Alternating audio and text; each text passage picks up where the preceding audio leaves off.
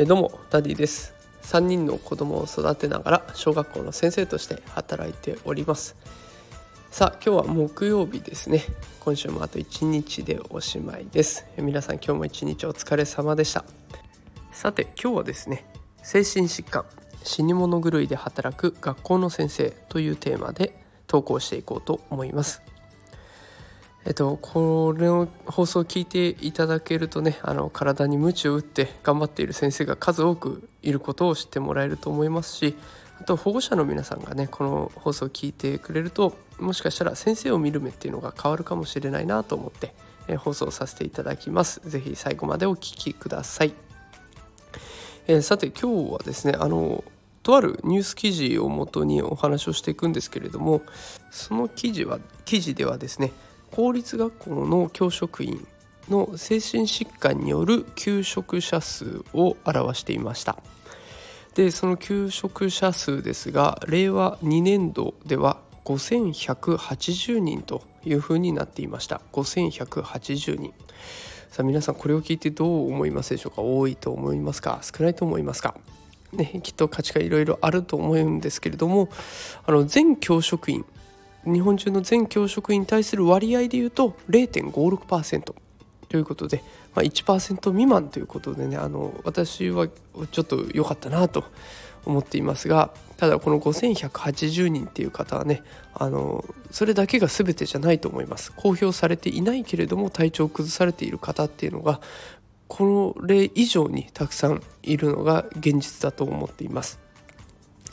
でこれなんでそう思ってるかっていうと私自身も過去に体調を崩したことがあるからです。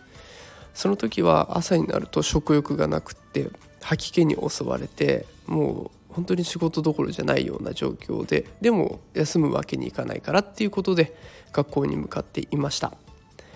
ででその日なんとか乗り越えて夜になってくるとだんだん体調が戻ってくるんですけれどもまた朝になると吐き気それから食欲のなさに襲われてくると、まあ、今考えるとねやめていてもおかしくないなと思う状態だったんですね。ただ私自身はそういった辛さがあったから、まあ、逆に徹底的に勉強してなんとか立ち直ることができたんですけれどもきっと今もそんな状況で苦しんでる先生がたくさんいるんだなと思っています。で先生たちなんで辞められないか休めないかっていうとやっぱり子どもたちがいるからなんですよね。子供のを目の前にして頑張っている以上はやっぱりそこに対して子供に対してもっといい方法ないかなって考えて頑張りますし子供がもっと幸せになることってどうやったらいいのかなって考えて常に行動し続けています。だからやっぱり休むっていうことがね本当に子供に申し訳ないなっていう思いで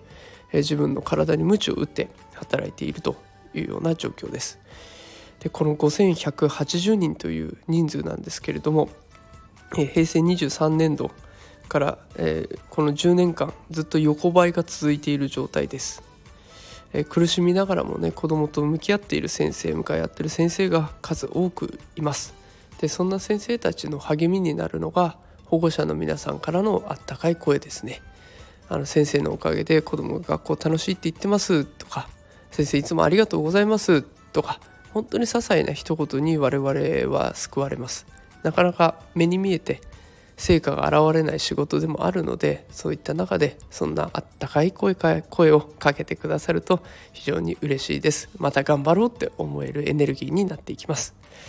さあ今日は、えー、日本のね学校の先生が抱える精神疾患についてお話をさせていただきました、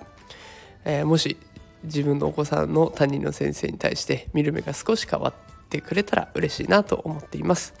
さあこういった育児とか教育情報を毎日配信しています、えー、スタンド FM とノートとツイッターと、えー、いろいろやっておりますのでお時間があれば見てみてください。またこのノートではねあのスタンド FM で話しているものの無料の台本を公開しておりますのでお時間あったら覗いてみてください、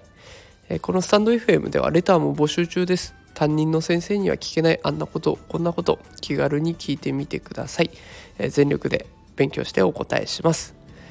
さあ、えー、今週も残り1日です。あと1日頑張ってやっていきましょう。それでは今日はこの辺で失礼します。